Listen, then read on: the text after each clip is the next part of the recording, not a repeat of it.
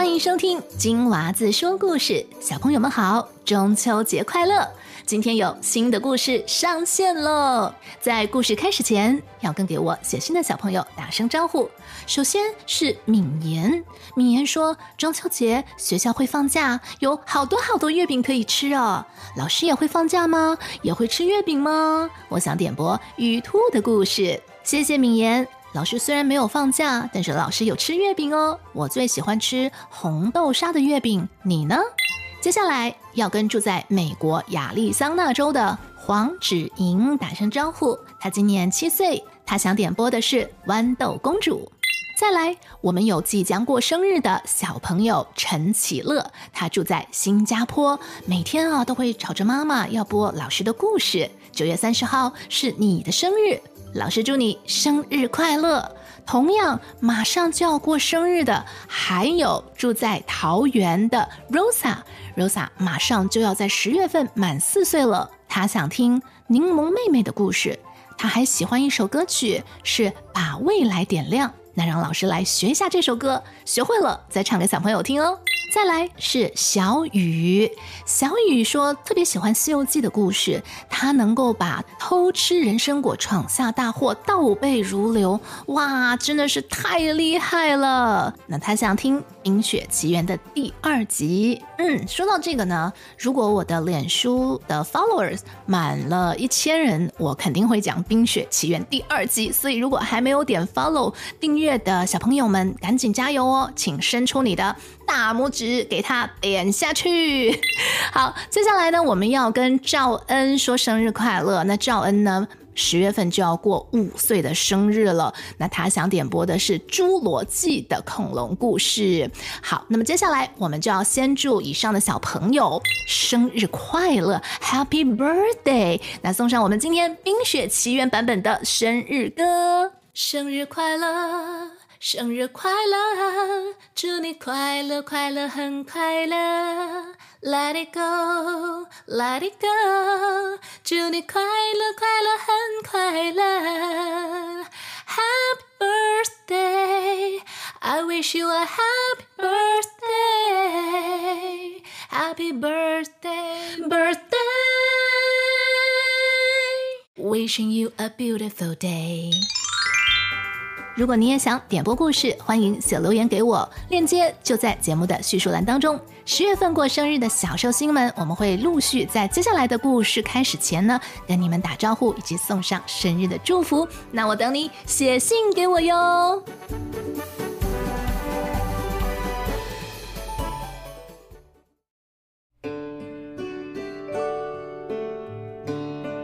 玉兔捣药的故事，传说。很久以前，有一对修行千年的兔子，得道成了兔仙。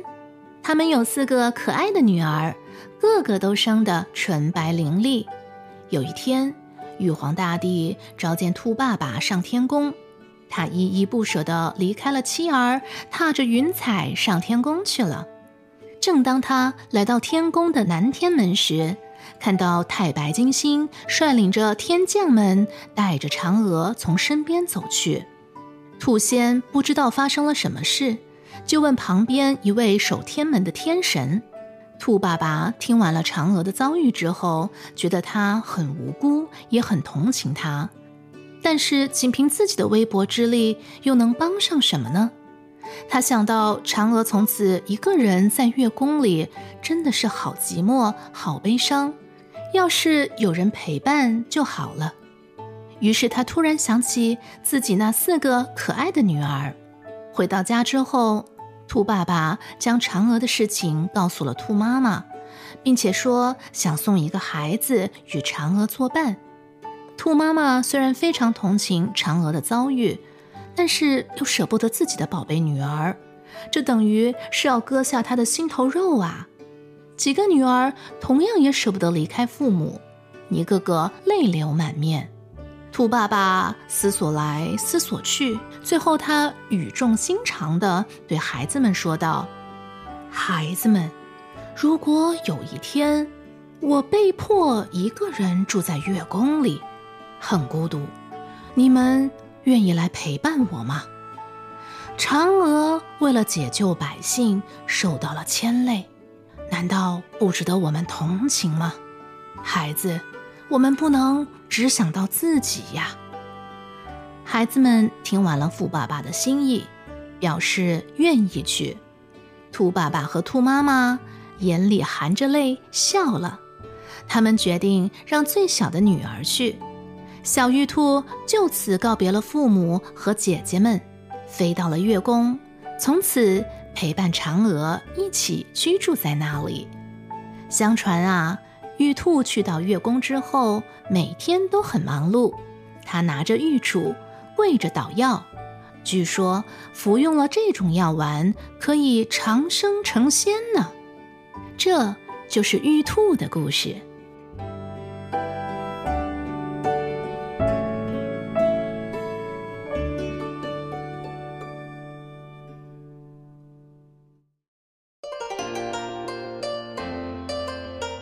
兔爷的传说。有一年，古城里突然起了瘟疫，几乎每家都有人得了，救治不好。嫦娥看到此景，心里十分难过，于是就派身边的玉兔去为百姓们治病。玉兔变成了一名少女，她挨家挨户地走着，治好了很多人。人们为了感谢玉兔，纷纷送东西给她，可是玉兔什么也不要。他只是向别人借衣服穿，每到一处就换一身装扮，有时候扮得像个漫游的，有时候又像个算命的。为了能给更多的人治病，玉兔就骑上马、鹿或狮子、老虎，走遍了古城内外，消除了古城的瘟疫之后，玉兔就回到月宫中去了。于是人们用泥塑造了玉兔的形象。有骑鹿的，有乘凤的，有披挂着铠甲的，千姿百态，非常可爱。每到农历八月十五那一天，家家都要供奉它，给它摆上好吃的瓜果菜豆，用来酬谢玉兔给人间带来的吉祥和幸福。人们还亲切地称它为兔儿爷和兔奶奶。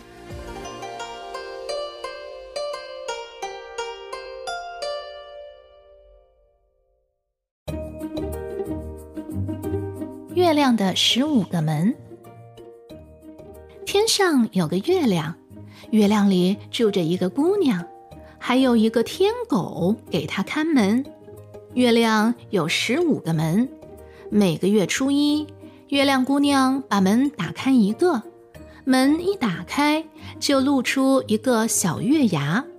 初二再打开一个，月牙又大了一点，一直到十五。圆圆的月亮就全露出来了。从十六开始，月亮姑娘有一天关上一个门，到三十，月亮门全关上了，也就看不见月亮了。就是这样，一天一天，一个月一个月，年年如此。不知道是哪一年，来了一个叫雅西的男人。这个雅西很喜欢偷看。经常无声无息的就悄悄地躲在月亮门外面看月亮姑娘。月亮姑娘气急了，她把所有的门全都关上了。啪！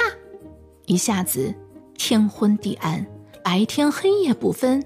这下可糟了，天下的人们以为月亮被天狗吃了，说这是月食。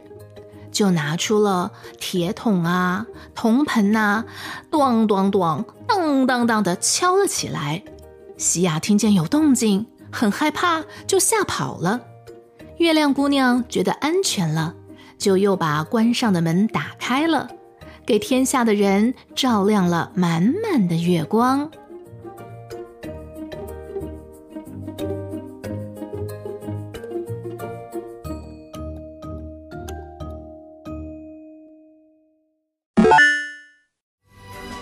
的故事就到这里了。如果你喜欢我们的故事，请不要忘记订阅频道，开启小铃铛。也欢迎你在收听的播客平台给节目满星好评。脸书专业正在冲刺一千 follower，任务完成就有惊喜的礼物哟。链接在我们的叙述栏当中就能够找到。谢谢你的收听，我们下个故事见。